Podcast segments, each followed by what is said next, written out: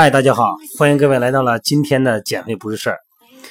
今天连一个不是连一个哈，嘴有点瓢，刚从三亚回到海口。今天早上起来是去的，早上起来忙忙活活奔三亚，然后到那儿办完事儿，立刻又杀回海口，啊，折腾的不轻。反正今天，今天要谈一个比较严重的问题，什么问题呢？就是运动这个话题，以前也聊过，但是呢，没有把它加重规格。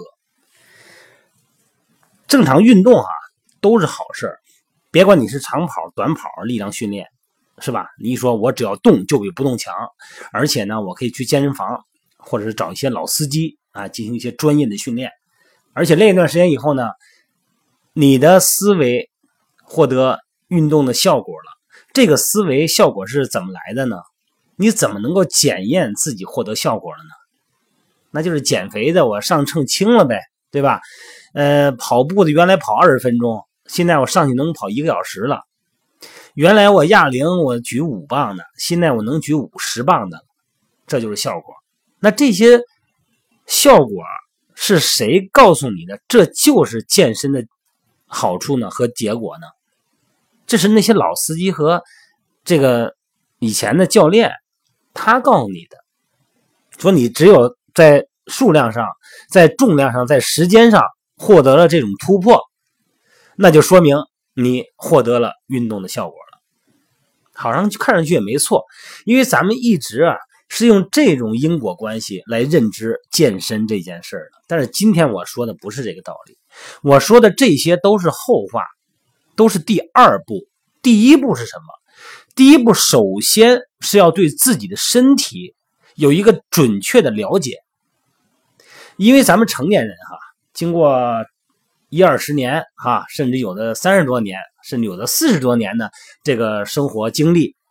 那么人的骨骼呢，随着发育、随着生长、随着骨骼包括肌肉、包括韧带里边它的成分的改变，比方说胶原蛋白呀、这些灰质啊、髓质啊，哎，它的成分的改变，慢慢你的骨骼就可能不是最佳的位置了，它不是一个正常的、健康的生理位置。那是什么位置呢？可能是一个不健康的位置。所以说呢，现在哈，成年人很多人都有这个疼痛，皮肤的疼痛、关节的疼痛、颈椎、腰椎、尾椎、骨盆的疼痛。那这种疼痛呢，一旦多了以后，大家就会认为，人成年以后，或者说是年龄大了，都这样，就把它理解为很正常的了。就不再去深挖了，就感觉可以理解了。实际上这些东西都是可以解决的。所以说什么叫运动健身啊？运动健身它的前提是一定是合理化的运动，一定是适合自己身体的运动方式。那如果目前你的身体不允许你做这种运动方式，应该怎么办呢？应该先把身体调整好了以后再做运动。最简单的跑步也是同样道理，咱们以前也聊过这个话题。如果你的脚踝和髋关节的活动度没有达到正常的标准，你先把它调成标准以后再跑步，才能是健康的、安全的。否则的话，你带着一个不健康的体位和运动模式跑步或者是运动，越运动身体越麻烦，因为这个在长时间在健身房健身的朋友们。你去问问他们，练的时间越长的人，他身体里边的毛病越多，真的是这样，因为他不知道自己进行评估，甚至于说呢，咱们因为教练嘛，以前对这个的认识可能也不够深，对这个身体的骨骼形态评估，这个呢只是草草的做一下鉴别就完了。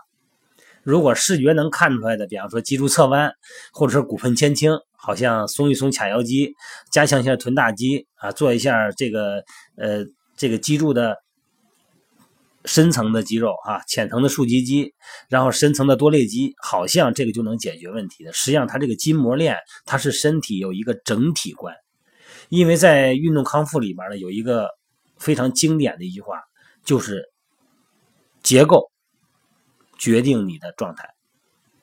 如果你的身体结构不正常，你的状态和功能就一定不正常。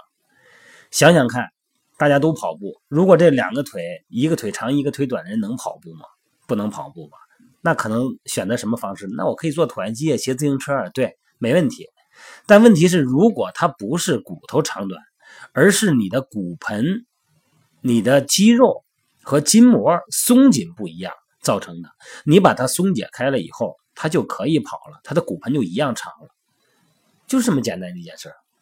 但是有的时候呢，你并不能主观上完全判断出来你的两个腿是不是一长一短。包括脊柱啊，包括这个颈椎、胸椎、腰椎、骶椎，你不能完全判断。那感觉我这一看也差不多。然后上健身房练呢，教练带着我做了一些体测，也就是说用那个体成分分析仪啊，判断一下水分、脂肪含量、这个肌肉含量啊，这好像这就够了。做体态评估呢，也只不过简简做一做这个背面观和这个侧面观，然后也就该怎么练还怎么练了。甚至于说呢，训练计划一百个人的训练计划完全是一个训练计划，那就是说这一百个人完全是一个模式。那事实上完全不是这样。所以说今天一定要强调的就是在运动前一定要做评估，而且呢，你经常锻炼的时候，一个月至少一个月做一次体态评估，然后呢来判断出你的松紧和灵活度，哪个地方呢需要加强，哪个地方需要松解，然后做一些。功能性训练一定要有功能性训练，就是什么叫功能性训练呢？就是我在通过评估完了以后，判断出身体的异常骨骼体位，进行校正的这些训练，就叫功能性训练。它里边也包括很多的普拉提训练。那你说普拉提我知道啊，瑜伽也知道啊，这个我们健身房都有啊。每天他只要有普拉提课、瑜伽课，我也都去做呀。但是普拉提课和瑜伽课，他做的动作，有的动作是适合你那个松弛的肌肉练的，紧的呢，通过这个动作可以变松弛。但是有的动作你是不能练的，明明就已经很紧了，你通过这个动作变得更紧。我今天跟我们那朋友聊天哈，呃，然后就说这个健身的事他说我这个。每天锻炼呢，按这个 A P P 哈下载的这东西锻炼的很系统啊。这就好比我跟他举个例子，我这就好比啊，咱们生病了去一个药店，去了以后就买药，他并不是说你把所有药都吃完就能治病的，而是你首先找出你哪儿病了，找出病因，可能用一个很简单的药就能治病，你不能把所有的药全部尝试一遍。再治你这个病啊，那你可能身体其他的毛病就出来了，就是这个意思哈。今天咱们今天讲这话题呢，让咱们从从那个音频上，喜马拉雅是音频嘛，音频上简单认识一下咱们身体里边的内部结构，主要指的是结缔组织。然后过段时间呢，呃，现在已经 QQ 空间已经开通完了，要做直播，呃，我看一周做两次或者三次吧，看看时间吧。然后咱们用视频的方式。做一些体态评估也好，训练也好，这里边有个很大的好处，我可以带着大家一块训练了，而且直播它本身也可以回放，是吧？你比方说你现在上着班呢，你不方便看没关系，你可以看回放，因为在直播的时候它有一个最大的好处，它有互动性。哎，你看这个动作好像你平时也练，但是我在练的时候，我在语言描述的时候，你就可以参与进来。你说，哎，这个手为什么你的手指尖方向是朝向外四十五度的呀？不是向内旋的呀？那我为什么是这样？这样的话，咱们可以在我运动中，等于是我在你身边做一个非常系统的校正，这个是很有价值的哈。这个我我要做这个事儿。好，今天咱们先不说这些话题了啊，咱们就说一说今天我要谈的这个话题。这个身体这个结缔组织啊，有点抽象啊。咱们先举例子，咱每个人啊，现在不是兴快递嘛，寄点什么东西什么的，首先呢都得打包。打包什么呢？打包的目的啊，是为了怕你想寄的这件东西出现损坏。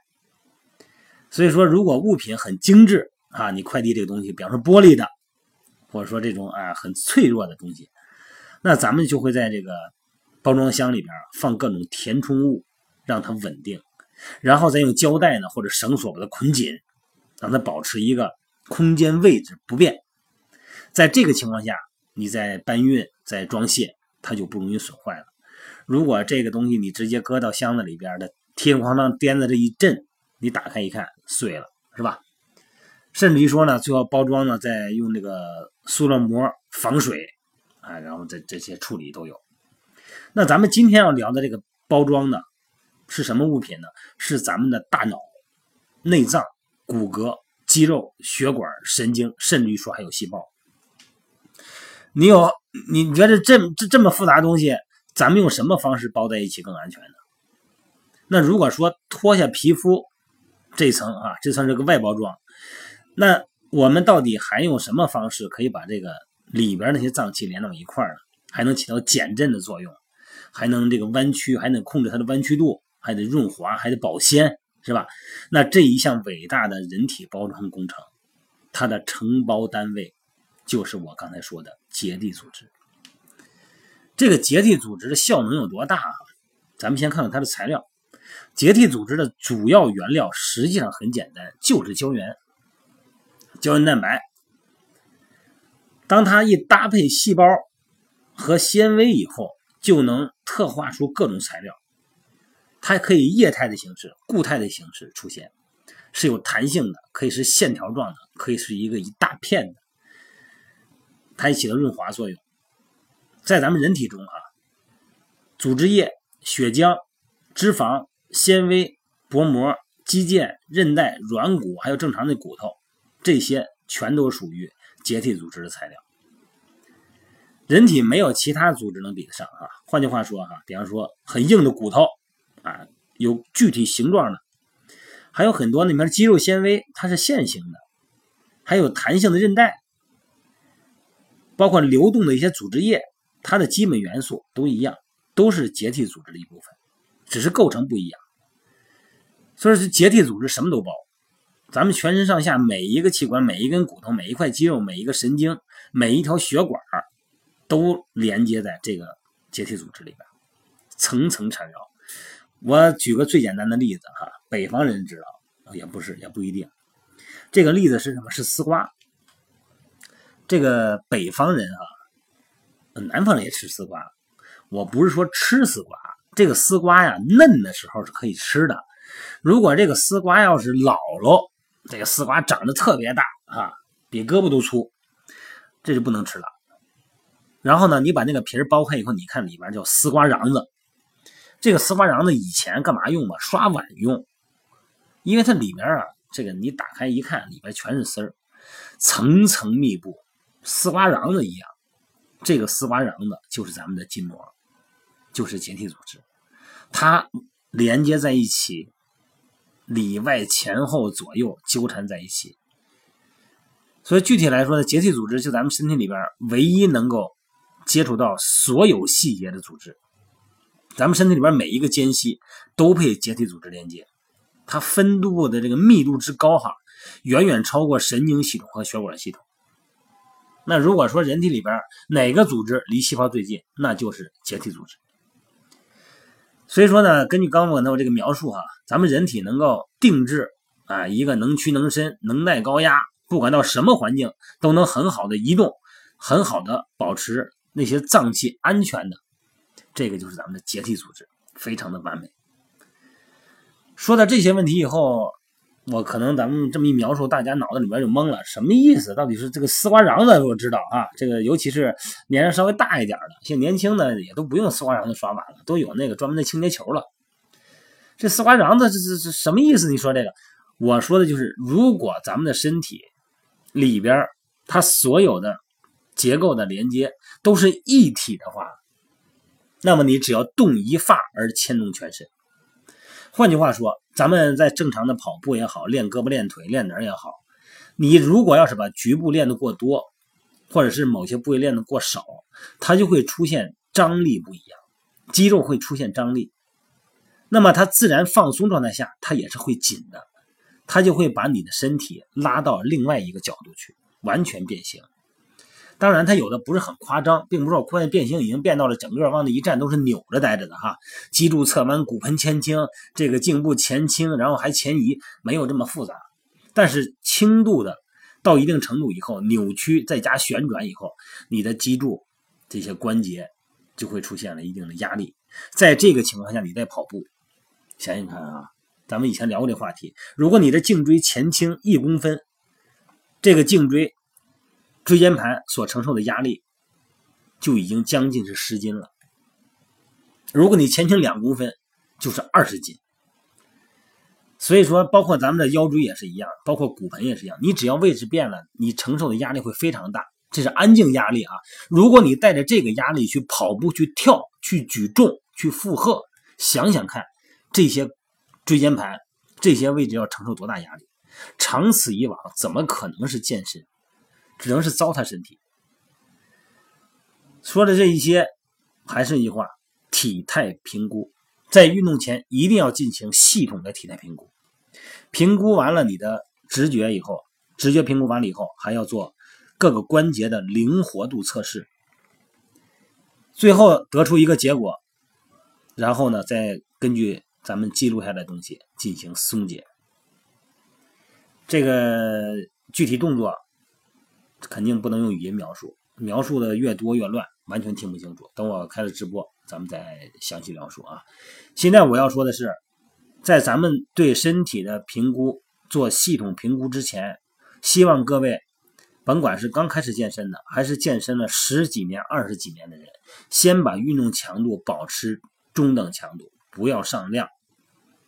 了解了自己身体以后，再选择，再做功能性的训练，把咱们松的、紧了、紧的松开，把咱们的筋膜保持一个正常的张力，在这个时候再增加运动量。运动才能变得安全，好吧？今天呢就聊这么多，反正是好像也没聊什么哈，也没有说什么主题。我只想说的是，在咱们在了解身体之前，不要盲目的跟着所谓的 APP 哈，呃，跟着所谓的这个这些视频。你包括我这微信平台也有大量的视频，但是我做视频的时候呢，我会伴随着语音去强调一些中立位。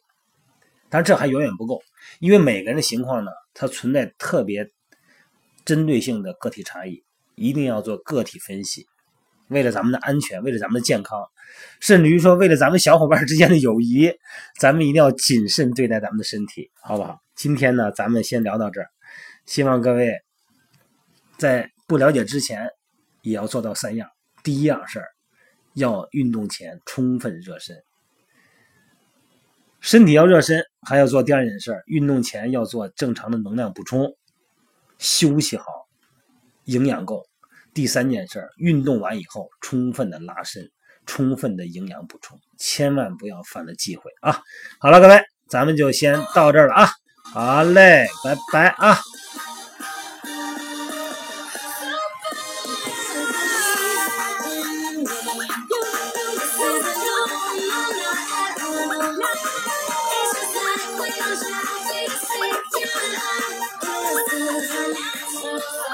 Yeah.